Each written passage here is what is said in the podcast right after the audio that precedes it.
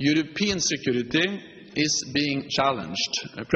C'est un message qu'il n'a cessé de marteler depuis le début de la guerre en Ukraine. Pour Jens Stoltenberg, l'agression russe contre son voisin est une agression contre l'Europe tout entière. Il est donc impératif pour l'OTAN de se renforcer. Un message cohérent avec le virage impulsé dès son arrivée à la tête de l'organisation en 2014. Amélie Zima, spécialiste de l'OTAN à l'IRSEM. C'est un secrétaire général qui euh, voulait en fait une refonte du concept stratégique de l'OTAN parce que l'OTAN à ce moment-là avait un caractère expéditionnaire, elle allait euh, sur du hors-zone, donc je pense à l'Afghanistan, à la Libye, et que donc il était nécessaire d'impulser une réflexion euh, sur la doctrine en fait de l'OTAN.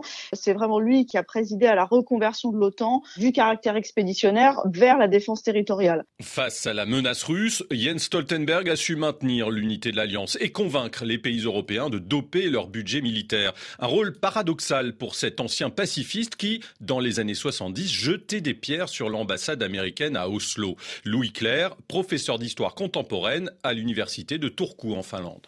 Il est quand même né en 59, donc sa jeunesse se passe pendant la guerre froide, dans des conditions euh, qui sont différentes de maintenant, où les États-Unis sont avant tout le, pays qui se bat au Vietnam contre le Viet Cong, etc. Et donc euh, c'était des années où les manifestations contre les États-Unis étaient importantes. Et à partir du moment où il devient euh, ministre de l'environnement, euh, ministre des finances, etc., il s'institutionnalise, on va dire, et il devient de plus en plus peut-être conservateur et attaché aux institutions européennes, etc. Dans les années 2000, Jens Stoltenberg devient la figure centrale de la vie politique norvégienne, mais un événement tragique va marquer son deuxième mandat de Premier ministre, le double attentat d'extrême droite qui fait 70 17 morts le 22 juillet 2011. Frank Orban, professeur de sciences politiques au collège universitaire d'Osfold en Norvège. Il était Premier ministre à l'époque, il a réussi à gérer ça et à souder la nation euh, autour de cet événement euh, dramatique. Et euh, on pourrait faire un parallèle entre cet événement dramatique pour la Norvège et puis la guerre en Europe, en fin de compte, revenue avec l'invasion russe de l'Ukraine, dans laquelle, eh qu'est-ce que fait Stoltenberg? Il continue à, créer du consensus, il continue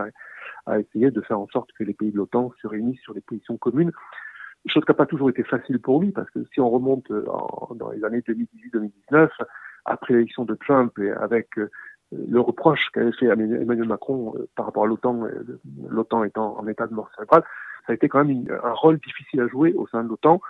Mais bon, on lui a reconnu une certaine capacité à dépasser les conflits et, à créer donc un consensus, et c'est pour cette raison qu'il a été réaffirmé dans son rôle.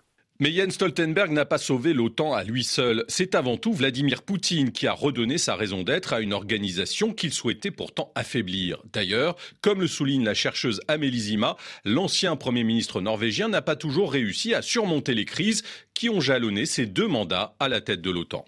Euh, Stoltenberg n'a pas pu éviter le chaos du retrait de l'Afghanistan.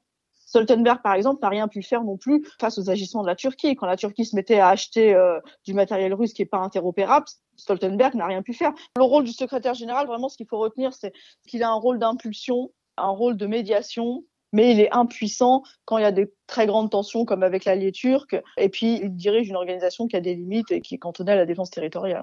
Aujourd'hui âgé de 63 ans, Jens Stoltenberg devait quitter l'OTAN en début d'année, mais son mandat a été prolongé d'au moins un an en raison de la guerre en Ukraine.